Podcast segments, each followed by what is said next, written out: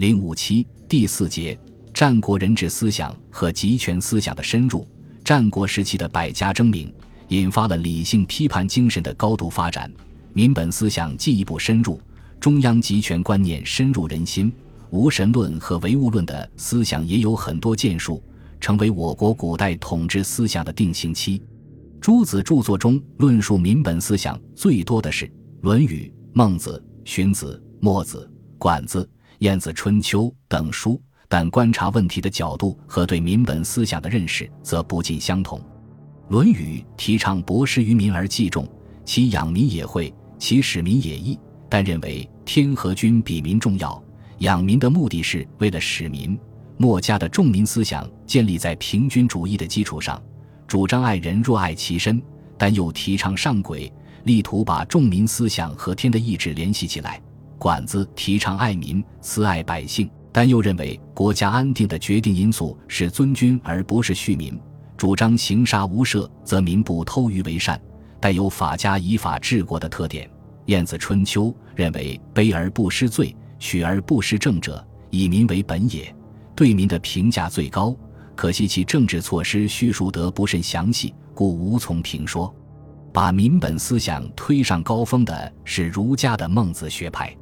孟子主张行仁政，主张治民恒产、轻徭薄赋、救济穷人、保护工商，并响亮地提出“民为贵，社稷次之，君为轻”的口号，指出民是得失天下的关键，是诸侯之宝。这是当时民本思想所能达到的最高水平。民本不是民主，但它与民主有一定的联系，或者说是民主的第一步或前奏。孟子说的“民为贵，民是诸侯之宝”，是从两方面来说明其作用之重要的：一是民的向背关系着国家的兴亡，报其民，慎则身是国王，不慎则身危国削；二是民为统治者才用之源。所以，孟子非常主张统治阶级在欲望优乐诸方面与百姓共知，主张给人民以生活保障，使他们衣食足而知礼义，并在这个基础上实现统一。在给人民以生活保障、主张统治阶级在欲望优乐诸方面与百姓共知这个角度上讲，孟子民贵君轻的思想是带有一定的朴素的民主意识的。不过，这在当时只能是一种美好的理想。根本不可能实现。以礼法合一著称的荀子也主张爱民、利民、育民，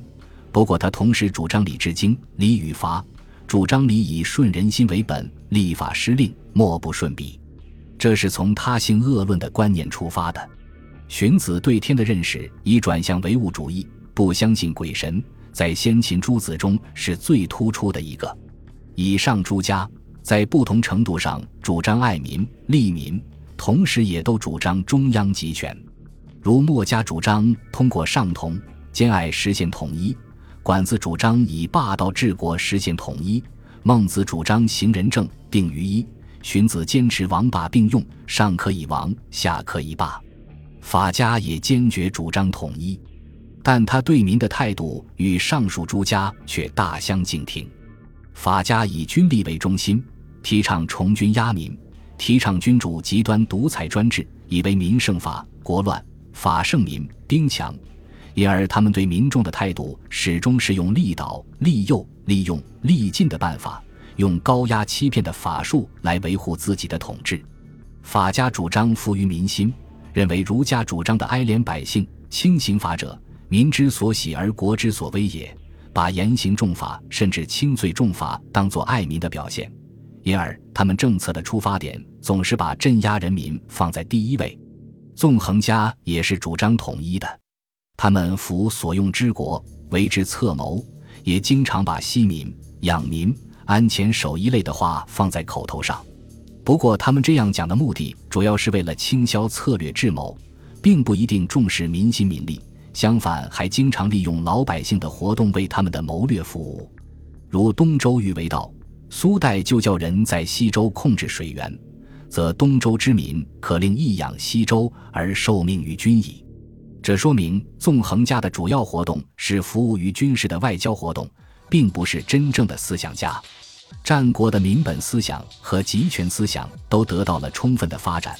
然而最后却是站在民本思想对立面的主张君主极端独裁专制的法家，把秦国推上了统一中国的舞台。这个原因比较复杂。其一，以加强君主集权为目的，利导、利诱、利用、利尽的调动臣民的措施，有利于加速对旧秩序的破坏和促进生产的发展，有利于社会的进步。其二，鼓吹君主极端独裁专制，符合新兴统治阶级的阶级利益，也符合当时天下趋于统一的大势。相比之下，民本思想，尤其是儒家的民本思想，则有脱离实际的理想化倾向。在讲实力、务耕战的兼并时代，强调喊严厉、自信仁者无敌，实在是有些迂远而阔于实情。民本思想对社会的长治久安有利。但其社会效果往往不能立竿见影，这对于急功近利的以统一天下为己任的政治家来说是不能接受的。所以，孟荀大儒笑傲王侯，以王者时自居，最终不能见用，倒是赤裸裸讲法术士的李斯、韩非，最后成就了秦始皇的统一大业。